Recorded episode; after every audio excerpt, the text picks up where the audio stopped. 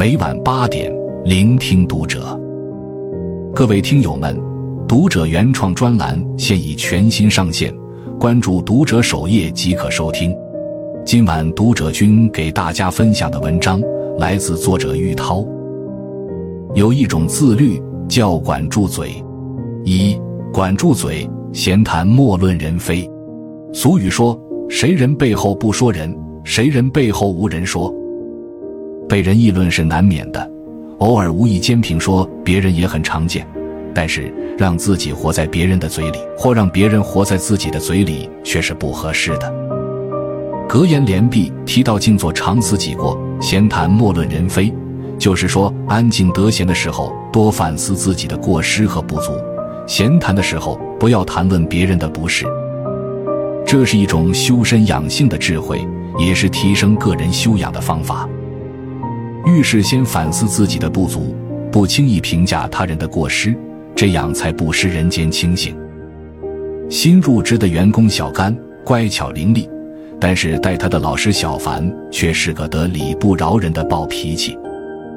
小甘跟着小凡学的是电商客服的工作，虽说小甘也用心，但一开始难免有些力不从心，所以被小凡批评也是常有的事。有一次吃过午饭。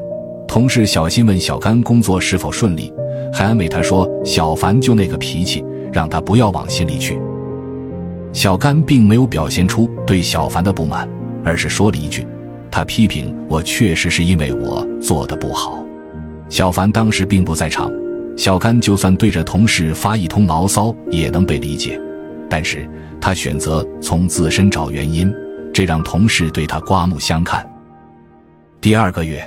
小新就跟领导申请把小甘调去他们部门，工资也翻了倍。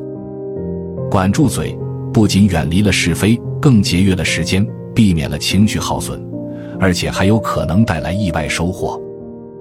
被合理浇灌的花木，哪有长不好的道理？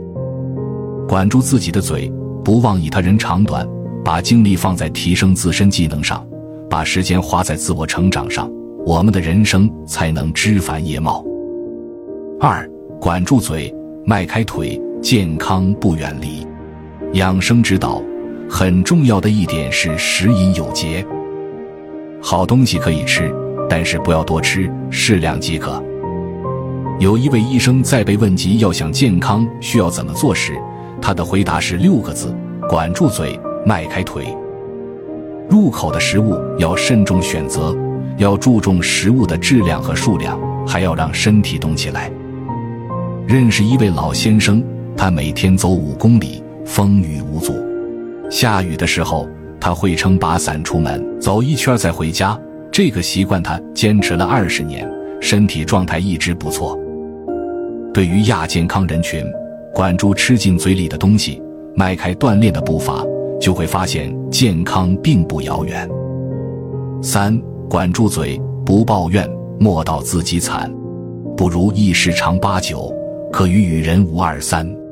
没有谁的人生处处顺遂，总把自己的不如意讲给他人听，除了不断强化自己的悲伤外，对改变现状并无益处。看过这样一个分享：一到休息时间，红姐跟小青就开始诉苦，也不知道是怎么了。你看我店铺的销量这几天一个劲儿下降。愁死了！你这好歹还有些销量，我这才叫惨呢，连个询价的都没有。小青接着说。一旁的领导看不下去了，说：“怎么，你们这是在比惨吗？”俩人不吭声了。店铺销量一直遥遥领先的丽丽，则心平气和地说：“起起伏伏很正常，找到原因，对症下药，会好起来的。强者想办法。”弱者多抱怨，莫道自己有多惨。人们的悲欢并不相通，一味说惨，不但博不来同情，还有可能招致厌烦。老生常谈的那个小故事，每每看还是会有启发。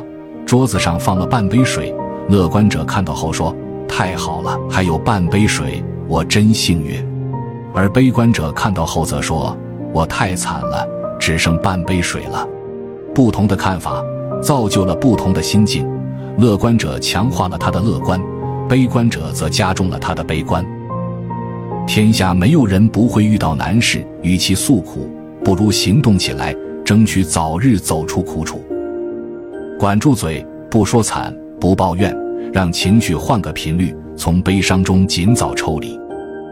我们在人生的头几年学会了说话，但在用一生学着闭嘴。话语出口有度，食物入口有节，既是自律，也是修身处世的智慧。关注读者。感恩遇见。